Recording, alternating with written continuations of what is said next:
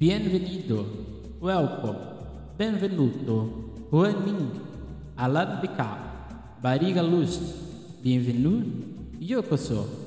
Olá, mundo de samba, olá, carnaval de São Paulo, sejam bem-vindos a mais um episódio do nosso podcast Sampa Samba, podcast destinado à história do carnaval de São Paulo, seja do presente e do passado, né? No episódio de hoje, nós vamos falar de um tema polêmico para alguns, para outros não. Eu gosto particularmente quando é bem feito, que é o enredo CEP.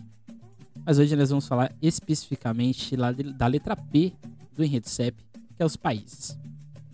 Antes de mais nada, não deixe de seguir a gente nas nossas redes sociais, no Instagram, Emerson Canal SP.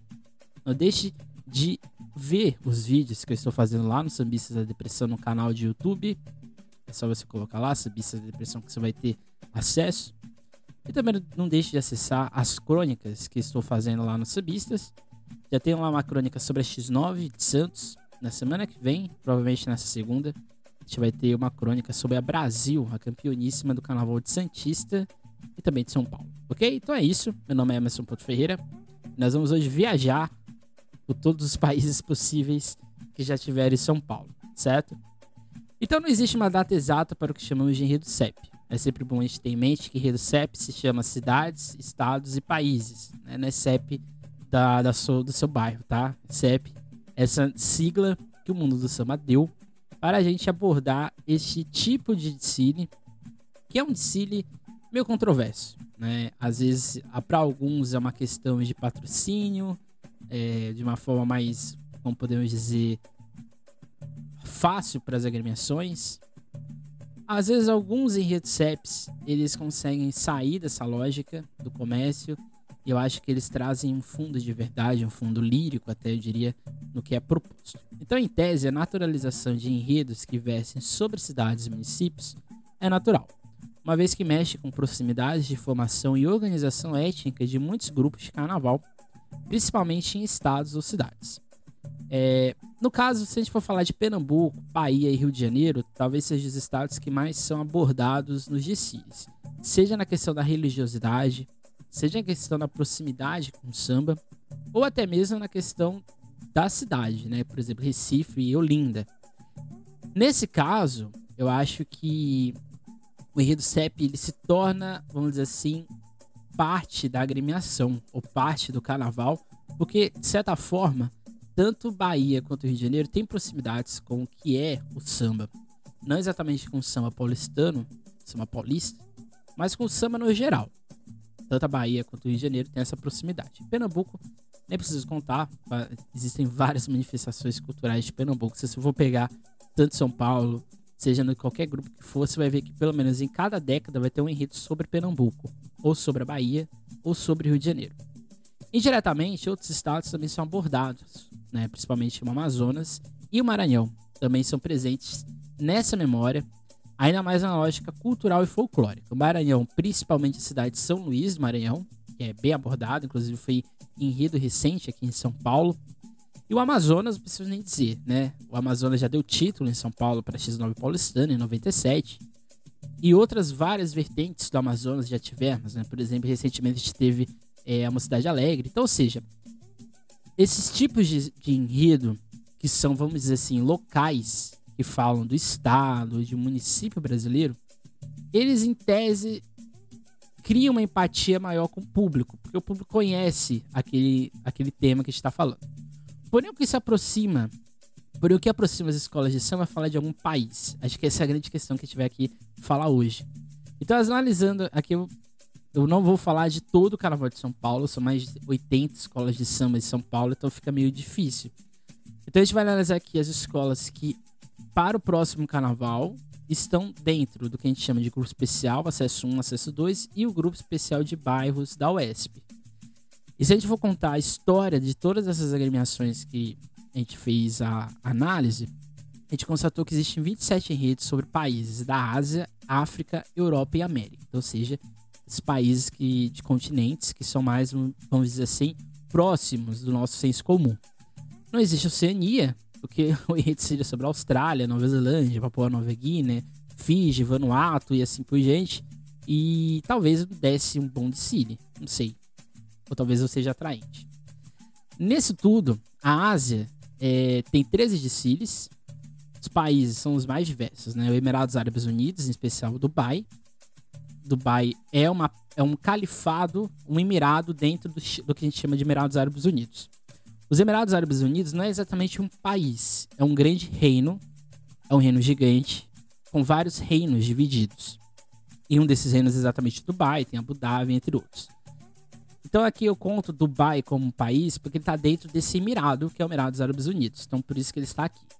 A gente tem o Líbano, o Japão, a Coreia do Sul, a Índia e a China. Então são os países que são mais falados.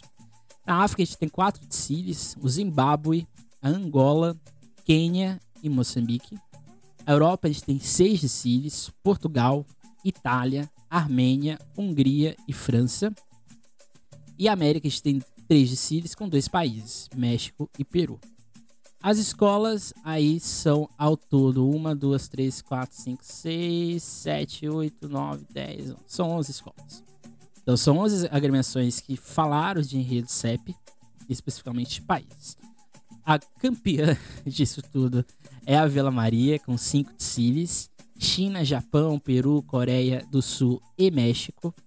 Logo gente tem a Águia de Ouro, com 4 Tzilis. Dois sobre a China, um sobre o Japão e um sobre a Itália. Curioso que desses é, quatro Tzilis, três são em 90, né, na década de 90. A Rosas tem dois Sicílias, Armênia e Hungria, talvez sejam os mais exóticos de todos. A Vai Vai também tem dois Sicílias, França e Japão. A Gaviões foi a escola que falou do, do de Dubai, que está dentro dos Emirados Árabes Unidos. A Barroca tem apenas um Sicílio sobre o Japão, bem curioso, inclusive, né? A Mocidade Unida da Moca tem um enredo sobre a Itália. A Pérola Negra, um enredo sobre a Índia, belíssimo, inclusive. O Império de Casa Verde, um enredo sobre o Líbano. A Nenê, um sobre Moçambique, exatamente é, 2015. A Tom Maior, um enredo sobre Angola, e a Mocidade Alegre, um enredo sobre o Líbano. Então, ou seja, são 12 escolas, tá? A gente tem. Ah, não, são 12, não, são mais. A gente tem a Tatuapé com, com um de Síria, que é sobre o Zimbábue. O Colorado tem um de Síria, Colorado do Braço, tem um de Síria sobre o Quênia. O Imperador do Ipiranga tem um de Síria sobre o México.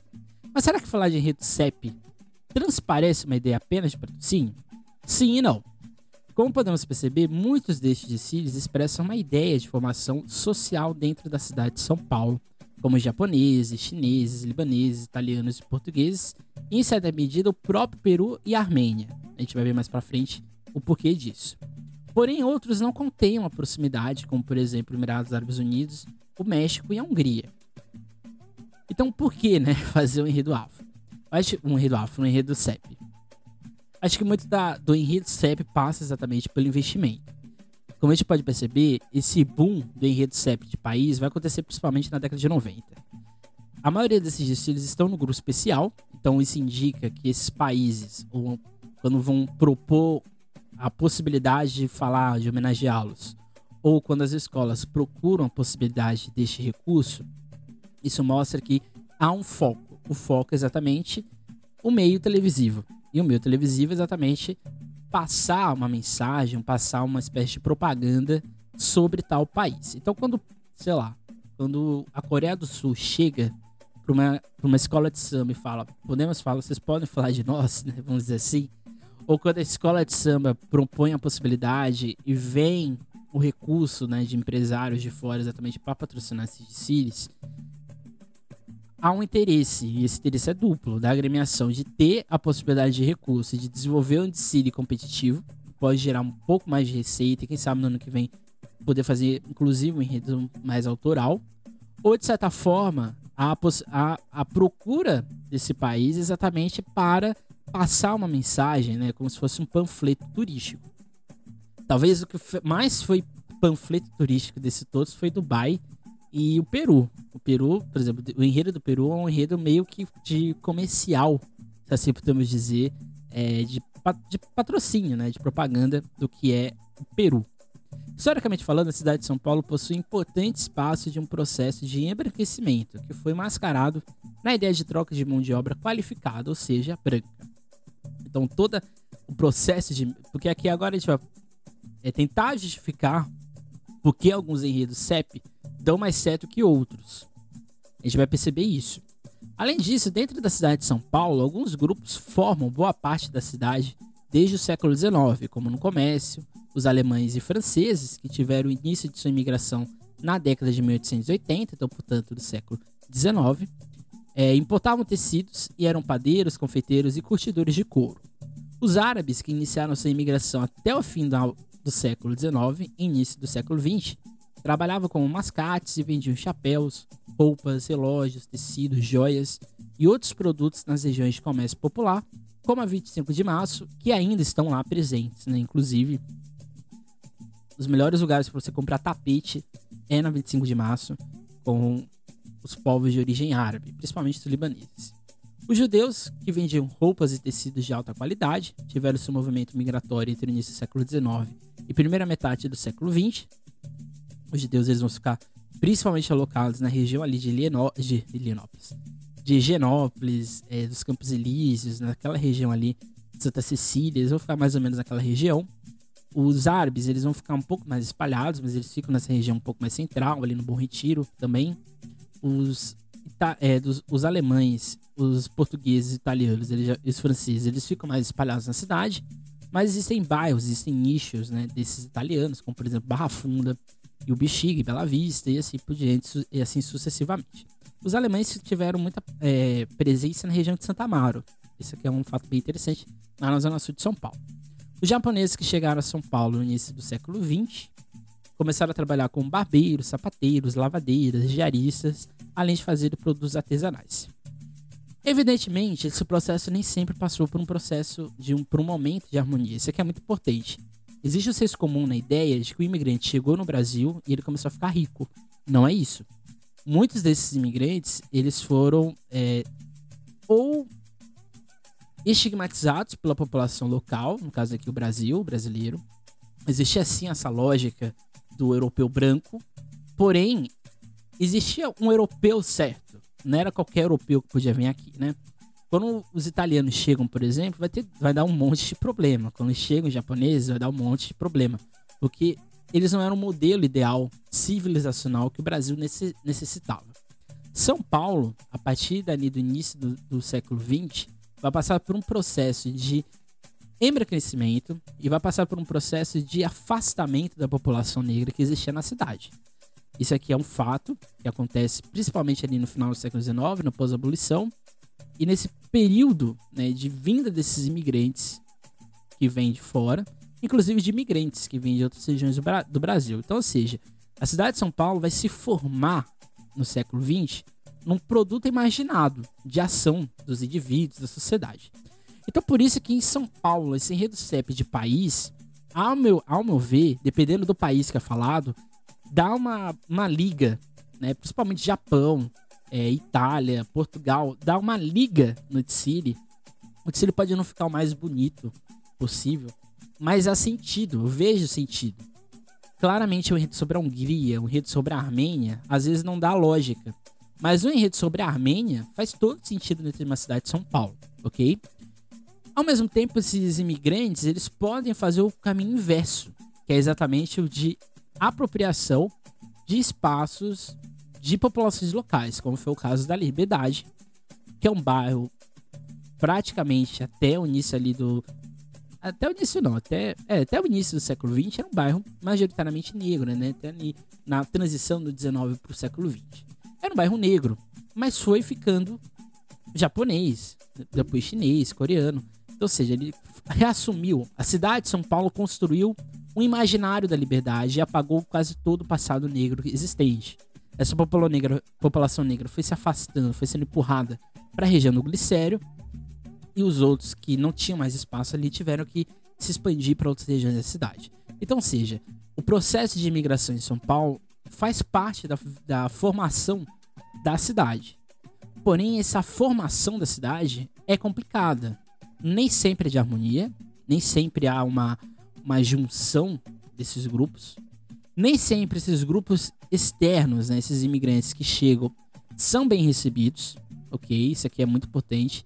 Nem todos vão ser ricos, milionários. Você tem claramente alguns que vão ganhar dinheiro, como por exemplo Francisco Matarazzo.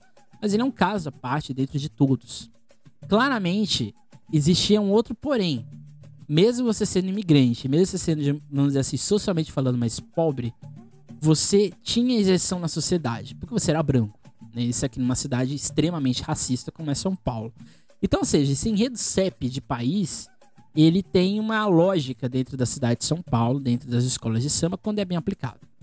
Então, no caso dos japoneses e chineses, a região da liberdade se tornou com o tempo e espaços recriados de acordo com a cultura de tais países, expropriando pouco a pouco a memória negra da cidade. Inclusive hoje, né, o metrô Japão Liberdade é exatamente, eu diria que é uma facada quase que mortal a qualquer possibilidade de populações, gerações futuras entender que a Liberdade é um bairro negro, junto com outros, tem outros povos que vieram depois, mas ele é originalmente um bairro negro, então Inclusive é um enredo da Brinco da Marquesa pro ano que vem, que é um enredo fantástico. É um enredo de grupo especial que infelizmente as escolas especial não fazem, né?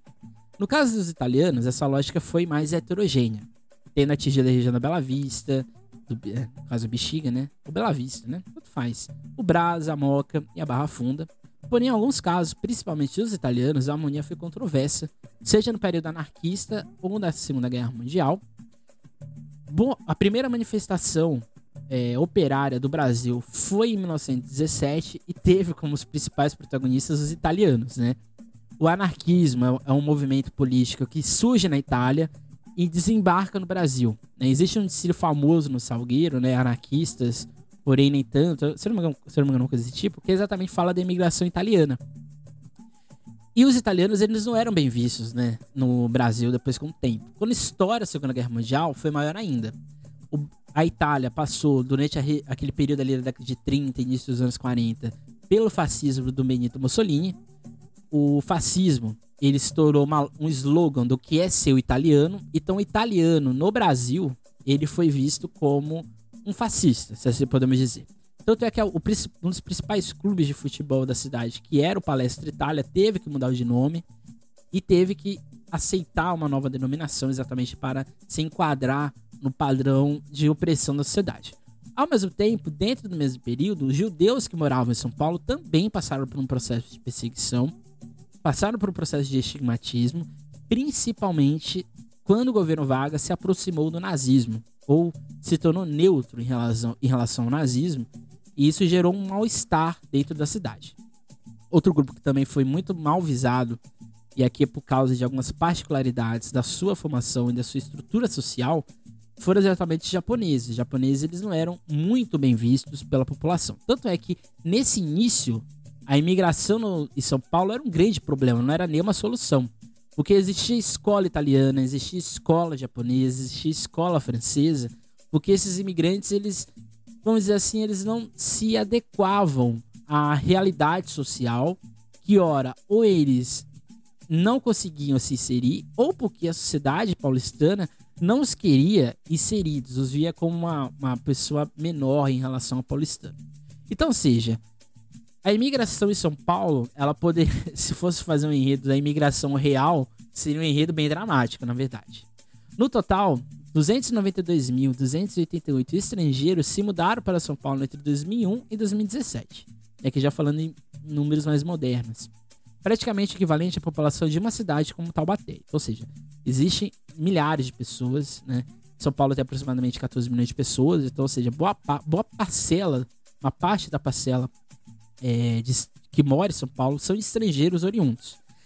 Sem contar os diversos outros imigrantes que hibridizaram com a cultura paulistana, né?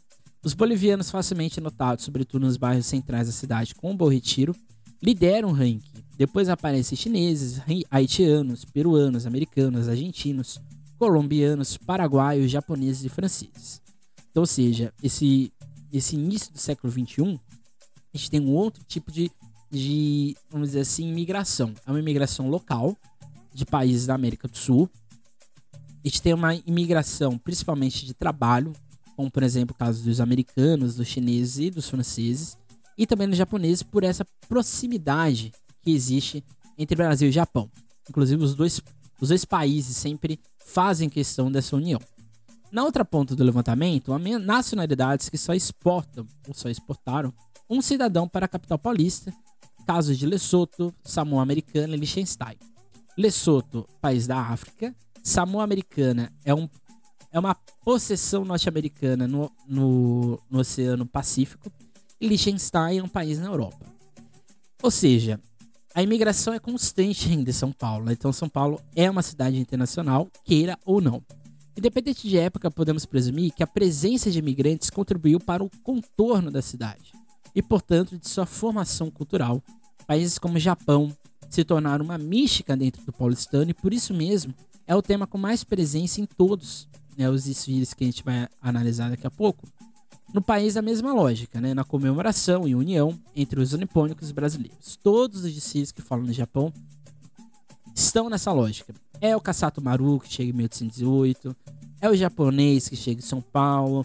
É a cultura do Japão que se desenvolve. De certa forma, a gente apropria para nós no Brasil. E no fim, é sempre a união ou o carnaval japonês. Então, ou seja, sempre está nessa lógica. Outros, outro destaque é o Líbano, que dentro da narrativa dos desfiles versam sobre um país milenar e, e potente no seu comércio.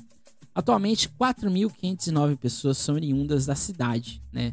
Nas, estão dentro da cidade de São Paulo, são do Líbano. 363.626 estrangeiros na cidade de São Paulo, isso aqui no todo, né, corroborando com o dado que a gente falou lá acima, Aqui é um pouco diferente, porque aqui a gente está falando já de hibridação com outros, no caso aqui o caso árabe. De 196 nacionalidades diferentes, deste 7.097 nasceram em países árabes e 4.509 são libaneses. Então, ou seja, o Líbano, ele é um país presente dentro de São Paulo, né? Não é à toa que boa parte da culinária é árabe se tornou comum no Brasil exatamente por causa dos libaneses e dos sírios. Os dois têm papel muito importante nessa, nessa proximidade que a gente tem com a cultura árabe. Claramente essa cultura árabe ali na região do Oriente Médio, né? Porque a cultura árabe é uma cultura extensa, né? O árabe em si é uma coisa muito difícil de ser definida. Árabe pode ser uma etnia, árabe pode ser uma língua, árabe pode ser uma região, árabe pode ser um aspecto cultural. Então ele é muito, é muito complexo, mas aqui não cabe, não vem ao caso a gente explicar isso agora. Na mesma lógica japonesa, os enredos sobre a Itália, Armênia, Peru e Portugal seguem a mescla de união entre países e dos aspectos que os formam historicamente. Italiano nas imigrações e política e cultura, os armênios de toda a ancestralidade e superação do trauma do genocídio armênio e da proximidade do carnaval de antigamente. Atualmente, 40 mil descendentes de armênios vivem em São Paulo. Então é muita gente. Você quando você viu o enredo da, da Rosa de Ouro, você deve ter tido espantado. Nossa, mas por que a Rosa de Ouro vai falar da Armênia, né? A Armênia é um país que passou por um processo histórico muito traumático. Ali no final, no final não, no início do século XX, existia um império chamado Império Turco-Otomano, um império que tomava parte ali da região do Oriente Médio e parte da Europa. E esse império fez, né, participou da Primeira Guerra Mundial e dentro da Primeira Guerra Mundial, ele fez uma espécie de holocausto local.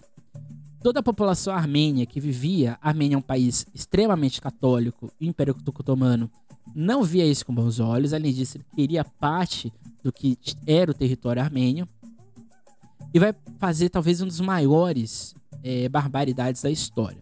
Vários armênios vão ser mortos, vários armênios vão ter que se expandir e sair do seu território. O saldo disso tudo é que a Armênia, ou no caso os armênios, tem mais armênio fora da Europa do que na Europa. Então, boa parte dessa população, inclusive estrangeira, de armênios, vive no Brasil e especificamente na cidade de São Paulo. Então, ou seja, quando a Rosa de Ouro falou na Armênia, não foi à toa. É um país que tem uma formação muito historicamente falando com o Brasil. Então não, não é um enredo assim que eu vou falar mal, não, tá, gente? Se você esperava isso, não vai ter aqui. E além disso, a sacada maior do circo que a gente vai ver mais pra frente foi aproximar com o carnaval. E no caso dos peruanos, existe a mesma aproximação. No caso, né, o Peru é um país que hoje tem uma maior, maior fluxo de imigrantes junto com bolivianos. Então é, faz sentido o Peru ser homenageado em São Paulo. Essa é a verdade, né? Se o Peru fosse homenageado no Rio de Janeiro, não faria nenhum sentido. Mas o Peru ser homenageado em São Paulo faz todo sentido. Já Portugal nos disse sobre o país, existe uma ideia de ligação colonial, o que é bem óbvio, né? se for falar de Portugal, considerar os enredos sobre Portugal, a gente teria que também contar os enredos dos, dos 500 anos do Brasil, né? Mas a gente não vai fazer isso aqui no caso, não, tá? No caso dos enredos exóticos ou que são mais inesperados, temos evidentemente um lado mais comercial, como a Coreia do Sul, tem uma colônia grande da região do Bom Retiro, porém um pouco abaixo. Né? O coreano, o sul-coreano, não tem um papel, eu diria que, na formação do paulistano. A China sempre aposta como centro comercial com o Brasil. Todos os desfiles sobre China é essa lógica. É a China ancestral no início, mas no final é a soja, é a tecnologia, é o futuro da China.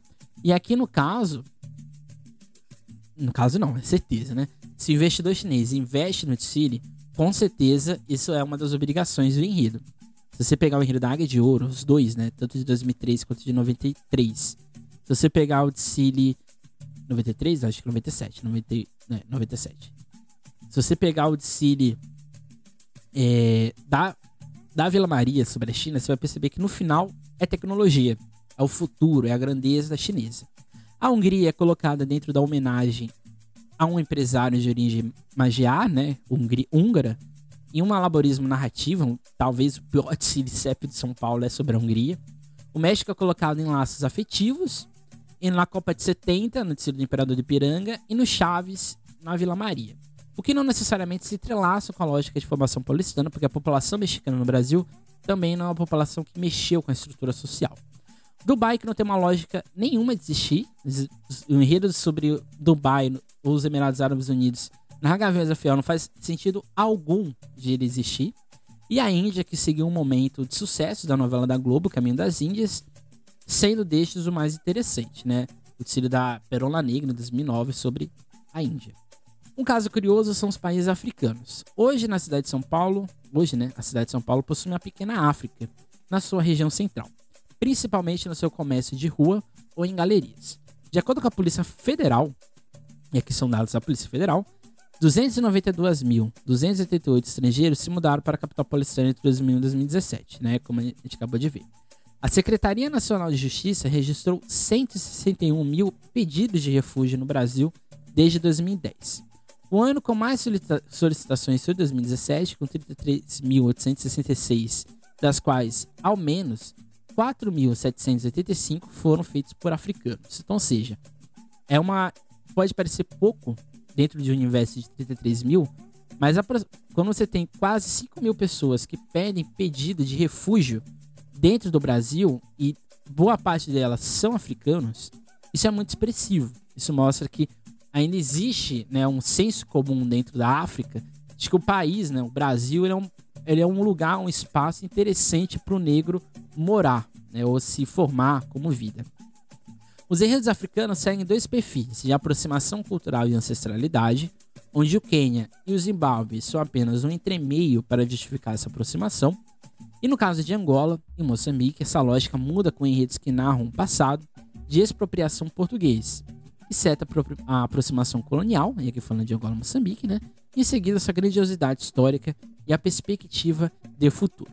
Então, seja, esse é o enredo sobre o imigrante, né? Espero ter convencido você do que é o enredo. Que o enredo sobre imigração no Carnaval de São Paulo não é fora da realidade, né?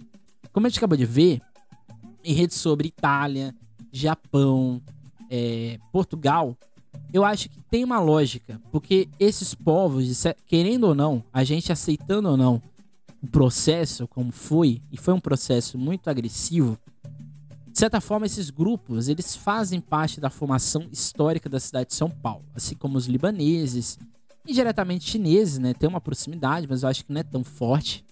Esses tipos de enredos, eu acho que eles fazem sentido dentro da cidade. Então agora a gente vai ver esses enredos. A gente vai começar pela Ásia.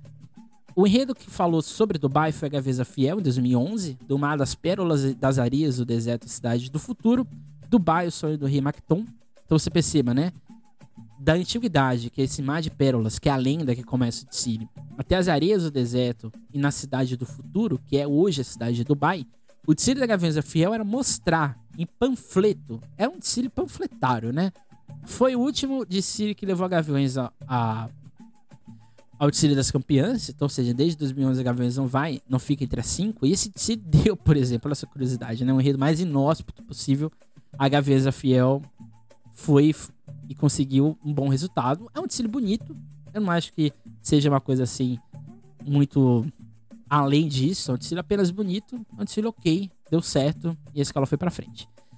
É o curioso disso, é, disso tudo, é que eu acho que esse o, a, o time, né, o Corinthians, ele era favorito, ele era um dos favoritos em 2011 para ganhar a Libertadores. E naquele ano mundial seria em Dubai. Só que o Corinthians, se não me engano, caiu na fase de, é, de pré-Libertadores e o desfile da Gavenza Fiel se tornou apenas um sonho. Acho que foi em 2010, acho que não foi 2011, acho que foi em 2010. E o Corinthians era cotado, ou um dos cotados para ganhar a Libertadores. Ou seja, enfim, o enredo não deu certo. A Anticile, eu daria uma nota 5 nesse Anticile, porque ele é muito sem graça. Já o Líbano foi falado três vezes. A primeira vez foi em 93, na Mocidade Alegre, no enredo Marbá, a Pérola do Oriente. É um Anticile muito bonito, é um samba muito legal da Mocidade Alegre. Quem quiser, tiver curiosidade, vá lá. É, é 93, não existe todo esse luxo que a gente tem hoje, essa grandiosidade. Então, é um desfile bem simples, é um desfile que ainda tem resquícios de Tiradentes dentro do Carnaval de São Paulo. No mesmo ano, a Mocidade Unida da Moca, no enredo Salam Aleikum, a paz esteja convosco. E embora o nome não seja muito claro, é um enredo sobre o Líbano, tá? É... Era mais a cultura libanesa em si do que exatamente o Líbano. E mais recentemente, no Império de Casa Verde, fez aquele desfile suntuoso, né? No Marba Lubinan. É, é, é um bonito. Né? é, se você não achar o desfile do, do Império de Casa Verde 2020 bonito, algo está errado. Não é um desfile bom, é diferente. Um enredo, um desfile bonito não necessariamente é um desfile bom. E um desfile feio não necessariamente é um desfile ruim. Um caso de Império da Casa Verde é isso, é um desfile bonito, mas não necessariamente é um desfile bom. É um desfile frio, né? O Líbano, nesse caso especificamente, ele não tem muitos a preços. É sempre aquela lógica do comércio, o libanês que é comerciante lá nessa terra. Aí vem pro Brasil, se espalha no comércio, aí tem a culinária, aí tem os hábitos culturais, e no final é a união né, entre os libaneses e o Brasil. Todos esses desfiles estão nessa lógica.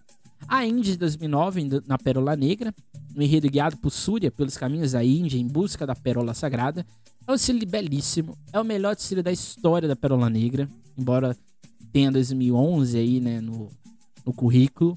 Mas eu acho que esse é o melhor tecido da Pérola Negra, disparado. É um tecido belíssimo, é um dos melhores trabalhos já feitos pelo André Machado. André Machado. É André Machado. André Machado tinha acabado de sair do Império da Casa Verde. De Casa Verde. É um tecido belíssimo. É lindo. O samba é lindo. O sambódromo berrou esse samba no dia. É, claramente existem questões de, é, sei lá, ser uma escola que não era muito visada. Nessa época, o Carnaval de São Paulo tinha alguns vícios de, de apuração. Mas eu acho que a Índia, nesse tecido da Perola Negra, foi muito bem feito. Inclusive, a Índia na Perola Negra foi muito melhor do que da Mocidade Independente de Padre Miguel recentemente no Rio de Janeiro. É um desfile que é aquela história, né, de um garotinho que tá ao encontro de uma pérola, uma pérola rara, uma pérola negra, e ele vai descobrir que a, que a pérola negra estava dentro dele desde sempre, né, que é a ideia da filosofia da paz e da concentração indiana. Então, do hinduísmo, principalmente. Então, um enredo belíssimo, passa por todas as regiões da Índia, passa inclusive pelo carnaval indiano, né, na região ali de Goa. Então é muito bonito. Quem quiser, assista. Para mim é um dos melhores desfiles. Depois a Coreia do Sul, na Vila Maria em 2003, no enredo Made in Coreia. Um desfile estranho. Eu não sei. É, é, isso que eu consigo definir esse da, da, Vila, da Vila Maria em 2013. Eu não gosto. Mas fica aí a menção. A China, a Águia de Ouro foi a campeã da China, a Miss China no Carnaval de São Paulo. Foi, fez o desfile em 97. Xia Yu, do Grão Sagrado ao Passado, Esperança do Futuro. É um enredo que fala da China mais na visão da soja no final, desse futuro, que era o grão, já anunciado em 97. Inclusive, esse desfile vai, a gente vai ter uma versão muito parecida com a tradição em 2003, no enredo sobre a China, 2003 não, 2005, sobre a China, que é exatamente sobre a soja. O desfile desse da Águia de Ouro é diferente do desfile da Águia de Ouro de 2003, né? A milenar cultura de um povo que tem olho grande já entra na China, que aqui é a mesma, é a mesma lógica, porém é repaginado. Inclusive, a Briala de 97 é quase igual ao Briala de 2003, né? É um estilo muito bonito de 2003, é melhor que de 97. O samba também eu acho que é melhor. Enfim, a Águia de Ouro faz homenagem aos países e quase sempre eles são asiáticos. asiáticos. A Vila Maria em 2020, no enredo China, os sonhos de povo embala o samba e faz a vila sonhar. É um desfile controverso, talvez um samba estranho, para não dizer outra coisa. É um bom desfile, assim, visualmente falando, é um bom desfile, é um belo desfile. É um desfile organizado, mas eu acho que desses três desfiles sobre a China, eu acho que a Águia de Ouro em 2003 foi a que falou melhor sobre a China. Então, se, foi, se você quer conhecer a China a partir de um desfile, veja o desfile da Águia de Ouro de 2003, que eu acho mais bonito. E acho que o samba também é mais legal. O Japão foi homenageado quatro vezes em São Paulo. A primeira vez foi na Barroca Zona Sul, em 83. No enredo de 75 anos de imigração japonesa no Brasil, o Reino do Sol Nascente. E aqui é muito parecido com o enredo da Vai Vai de 98, o Banzai Vai Vai, e muito parecido com o enredo da Vila Maria, o Irachai Masei, Milênios de Cultura e Sabedoria no Centenário da Imigração Japonesa. Todos esses desfiles de 83, 98 2008, da Barroca, da Vai Vai e da Vila Maria, todos esses desfiles então, é igual, só muda a escola e só muda a lógica que vai ser abordada. Mas começa com Kassato Maru, aí fala da ancestralidade japonesa, fala da culinária, fala dos hábitos e no final fala da união entre Japão e Brasil. No caso do desfile de 2008 da Vila Maria, talvez seja o espetáculo. A Vavai ganhou em 98 com o Banzai Vavai? Ganhou, beleza, parabéns. Mas o melhor desfile sobre o Japão já feito foi da Vila Maria 2008. Acho que São Paulo nunca mais vai ver o desfile daquele jeito. Acho que é o melhor desfile da história da Vila Maria. Não, não, não esquece, gente. A gente nunca mais vai ter um desfile com 5 mil pessoas, com um carro de 120 metros passando na avenida. É um desfile magistral. Acho que é um dos melhores desfiles do Brasil. Não é, não é exagero dizer, não. É porque eu sou historiador de São Paulo que eu, eu, eu vou falar, vou falar isso aqui gratuitamente. Acho que é um dos melhores desfiles da história existente. E o outro desfile da Águia de Ouro de 2015, Brasil e Japão, 120 anos de união, que é diferente dos outros. Aqui, a Águia de Ouro faz fala do Japão de fato. Vai falar de outras questões japonesas, né? E aqui é mais no, no momento, vai falar da cultura, vai falar é, da arte, vai falar da agricultura japonesa, que também existe no distrito da Vila Maria.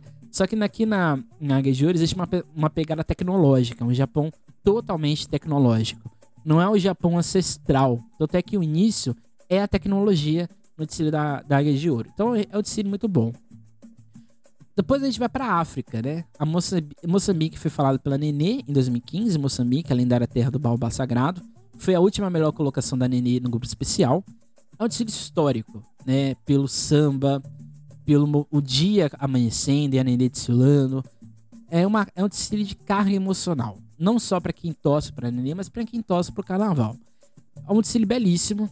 Acho que poucas escolas de São Paulo conseguiriam fazer um desfile de um país africano como a Nenê. E a sorte foi que a Nenê falou, né? Então é um belíssimo.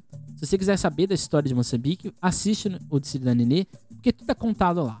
Começa exatamente com a ligação de, de opressão do português com o moçambicano. A gente vai ter a questão ali dos monomotapas, a gente vai ter toda a vinda dos árabes, a gente vai ter a aproximação neocolonial, neocolonial com o português, que vai gerar um período longo de guerra civil e de né, pobreza e empobrecimento do país. E no final a, a Nenê joga um futuro de esperança, né? Que Moçambique hoje é um dos países que mais cresce economicamente na Ásia e todo o mundo. Outro desfile é o Zimbábue, no Tatuapé em 2017, o primeiro título da escola. Mãe África conta sua história, do berço sagrado da humanidade, a abençoada terra do grande Zimbábue. O Zimbábue no desfile do Tatuapé, ele tá ali de enfeite, porque ele não é contado, ele é só contado no último setor, de uma forma assim, super genérica. Qualquer país é, é uma lógica genérica, né? O país que tem uma bandeira, tem algumas questões ali, no final e acabou. O Zimbábue é um dos países que vive uma ditadura gigantesca até hoje no mundo. É, foi um dos países que mais sofreu com o processo neocolonial, principalmente o inglês. Então eu não gosto desse Tsiri, me desculpem. Eu acho que o Tsiri é legal, ele é bonito, é emocionante, mas eu acho que, não sei, acho que não.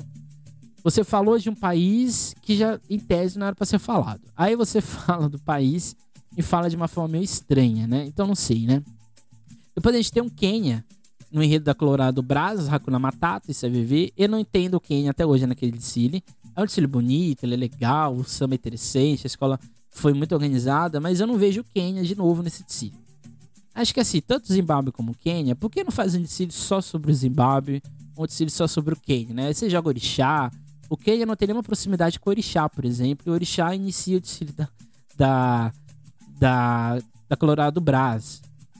Acho que nesse sentido, Dr. Topé seja um pouco melhor, por isso que foi vencedor, porque o enredo foi mais coerente com a lógica, mesmo que o Zimbábue apareça só no final lá de enfeite. Depois, um épico desfile da Tomayo em 2009, uma nova Angola se abre para o mundo, em nome da paz, Matilda da Vila canta liberdade. Esse desfile, gente, é belíssimo.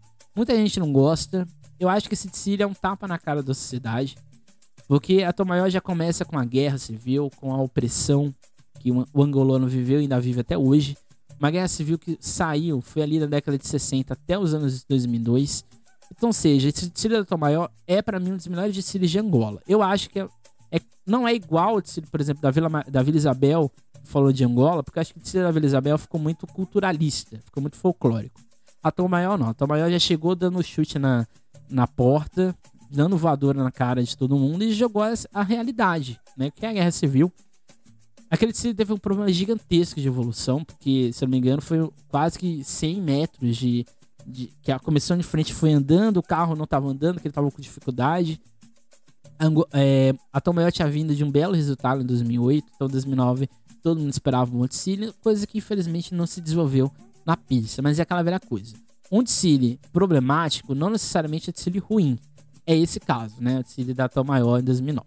Aí, quando a gente vai para a Europa, a X9 paulistana homenageou Portugal, Portugal em 2010. No enredo do Alemar, a herança lusitana nos une. Ora, pois, a X9 é portuguesa com certeza.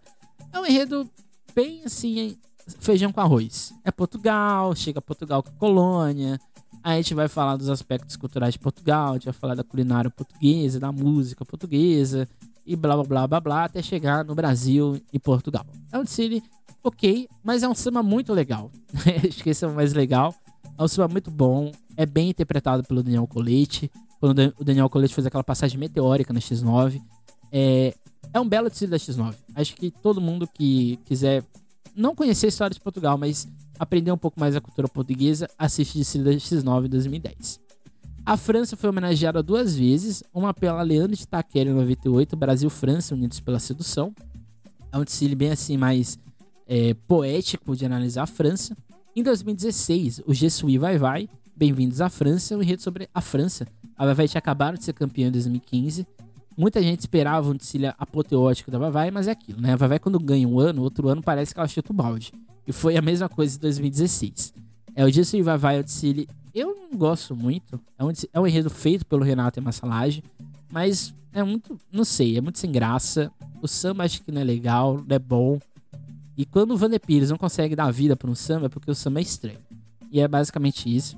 É, mas é uma apresentação muito bonita. Acho que assim, a gente for comparar Leandro de 98, que é um contexto totalmente diferente, com a Vai Vai 2016, vocês vão sentir um impacto na hora de ver o desfile. Mas eu acho que os dois desfiles retratam, retratam bem a França. Mas é aquilo, a França não tem nenhuma proximidade com o Brasil, a não ser histórica. E é uma proximidade histórica que é muito forjada, né? E é mais próxima, por exemplo, do Maranhão do que necessariamente com São Paulo. Então acho que esse enredo sobre a França não orna, se assim podemos dizer. O enredo do Zimbábue e do Quênia, eles ornam com a realidade existente porque eles, a, as duas escolas trouxeram proximidades é, culturais do continente africano, que é um erro também, mas trouxeram essa proximidade do continente africano e trouxeram para a realidade brasileira. Então há uma identificação. Tanto Moçambique como Angola existe uma proximidade histórica colonial com Portugal. Então faz sentido da liga, né?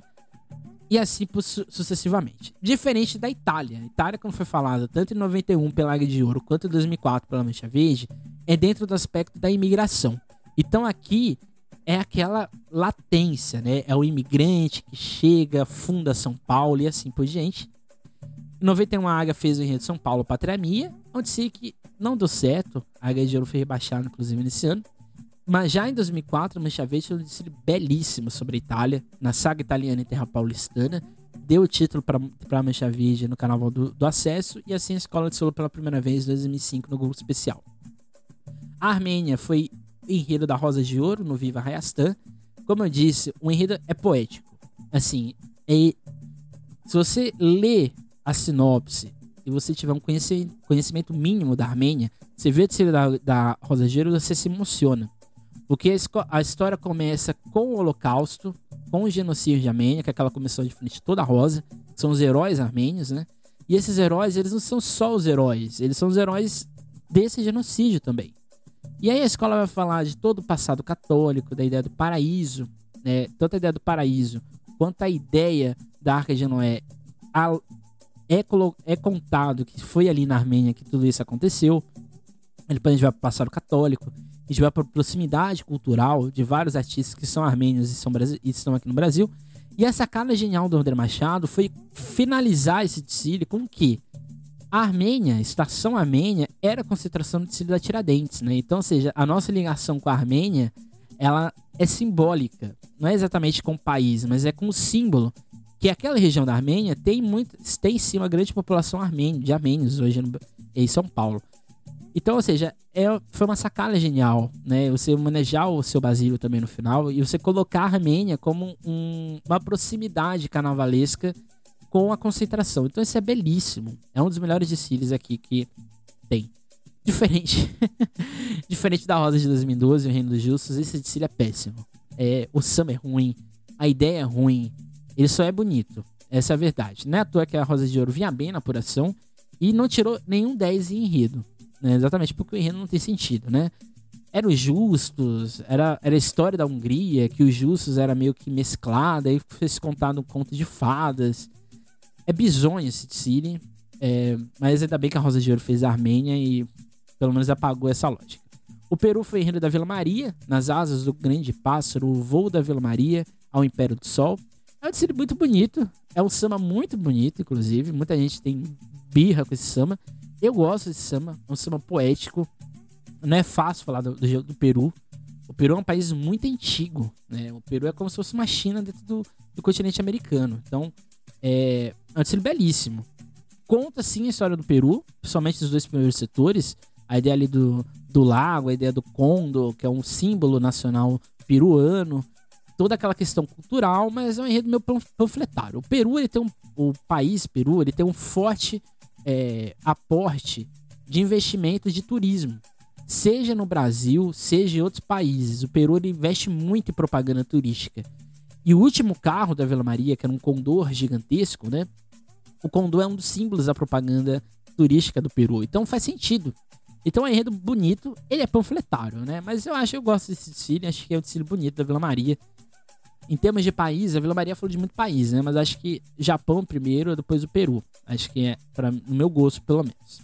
O México foi rei do Imperador de Ipiranga em 2005. O México, uma viagem introdutória ao País dos Deuses, não sei que deu muito certo. Um carro não conseguiu entrar. Foi muito problemático esse desfile. Mas o, o, a ideia do desfile era começar com o México, aquele México ancestral, dos astecas e tudo mais. E o final dele terminaria com a Copa de 70, que o Brasil foi tricampeão. O Rei da Vila Maria, de 2018, é o mais longo, né? Aproveite-se da minha nobreza, você não soube. Você não soube, não tem contaram? Não te contaram? Suspeitei desde o princípio. Não contava com a minha astúcia. Arriba Bulânhos, arriba Vila, arriba México. Esse é o tipo, título do enredo, acho que é uma coisa bizarra. É um desfile estranho, né? não é bonito. Acho que os dois desfiles sobre o México não, não dá certo. Acho que existe uma, uma maldição do México no carnaval. Toda, toda escola que fala de México, ou cai ou faz um desfile estranho. Foi o caso da Vila Maria.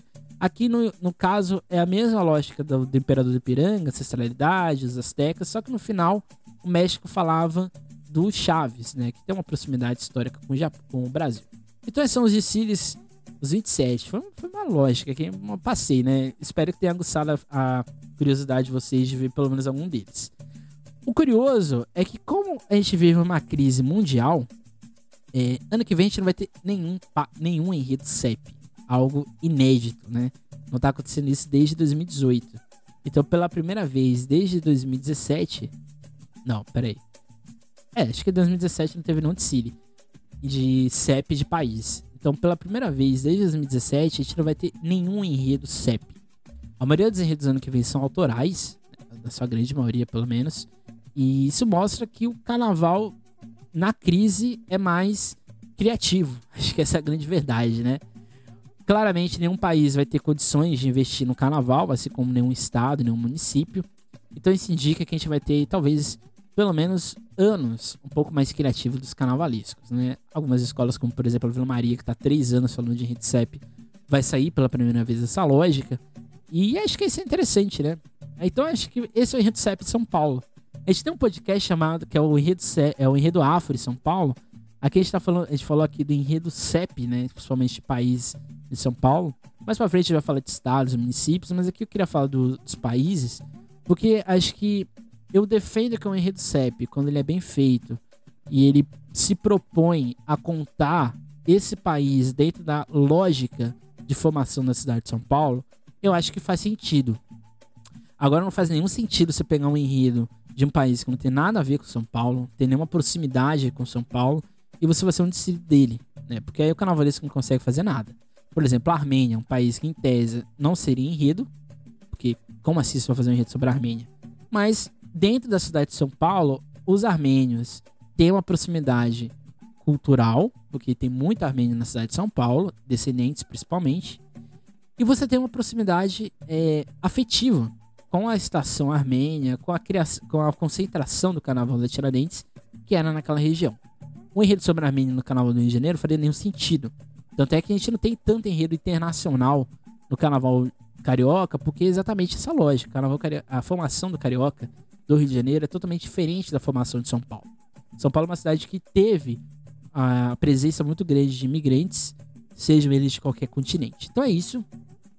Esse foi o podcast de hoje. Não deixe de seguir nosso Instagram, seu canal VSP. Não deixe de ir lá no YouTube ver o vídeo. Tem dois vídeos lá. Um sobre o Império de Casa Verde de 2005 e um sobre a Vai Vai em 82, que a gente vai falar, conta casos dos Giciles. É bem interessante, tá bem legal. A gente tem lá no site www.sambistasdepressão.com.br Lá a gente tem uma crônica sobre a X9, a pioneira, a gente fala lá do Carnaval Santista. E nessa segunda, provavelmente, a gente vai ter uma crônica sobre a Brasil de Santos. É isso, gente. Até mais. E tchau.